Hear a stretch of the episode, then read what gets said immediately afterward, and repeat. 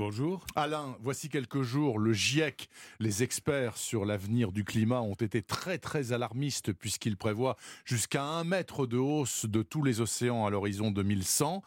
Et puis ça tombe bien ou mal, enfin vous allez nous expliquer, c'est aujourd'hui la journée mondiale de la mer. Excusez-moi, mais il me semble qu'il y a déjà une journée mondiale des océans. Bien vu Bernard, elle a lieu effectivement le 8 juin et elle fut lancée à l'issue du sommet de la Terre à Rio.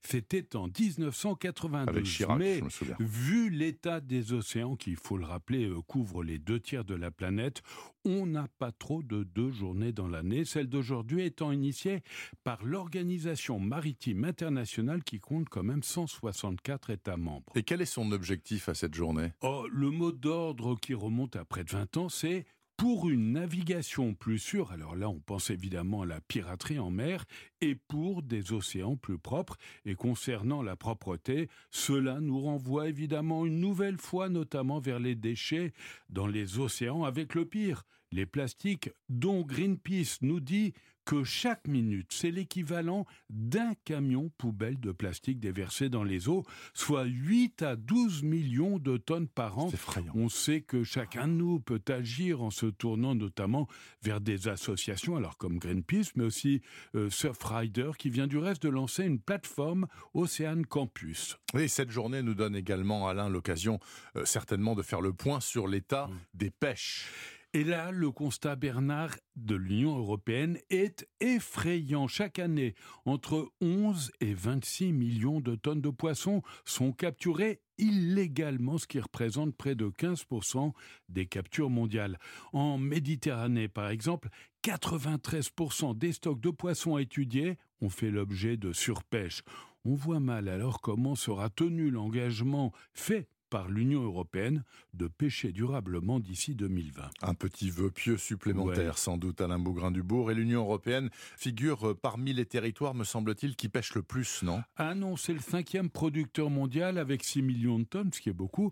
En tête de liste, on trouve la Chine qui prélève plus de 73 millions de tonnes. Puis derrière l'Indonésie, l'Inde et le Vietnam, dans l'Union européenne, c'est l'Espagne qui réalise euh, les plus grands prélèvements avec euh, 900 tonnes. Viennent ensuite euh, le Danemark, le Royaume-Uni et la France qui prélèvent environ 500 tonnes. Et pour information, eh bien, ce sont les harengs qui sont les plus pêchés par l'Union européenne avec 14% des prises. Ils sont suivis par les macros, 9%, les sardines, 5%. Et figurez-vous, Bernard, qu'on pêche encore les requins pour 2% des prises. Les requins Oui, oui, oui, encore. En Bon, on n'en voit pas souvent sur les étals, en tout cas. Il y a aussi l'aquaculture. Alors, c'est aussi l'Espagne qui est en tête avec plus de 200 tonnes, suivie par le Royaume-Uni, environ 200 tonnes, et puis la France qui est aussi à 200 tonnes. Au niveau européen, cela représente plus d'un million de tonnes, c'est pas rien, et près de 4 milliards d'euros de chiffre d'affaires. Et voilà le bilan global qu'on peut faire. Euh, on voit que les Il est océans très sont... très en demi-teinte, votre Oui, bilan. vraiment. hein. Et il est plutôt sombre, me semble-t-il. Un événement à nous recommander, Alain? Eh bien, vendredi prochain, comme tous les 4 octobre, ce sera la journée mondiale des animaux, qu'ils soient sauvages ou domestiques. Toutes les associations de protection animale se mobilisent pour la circonstance.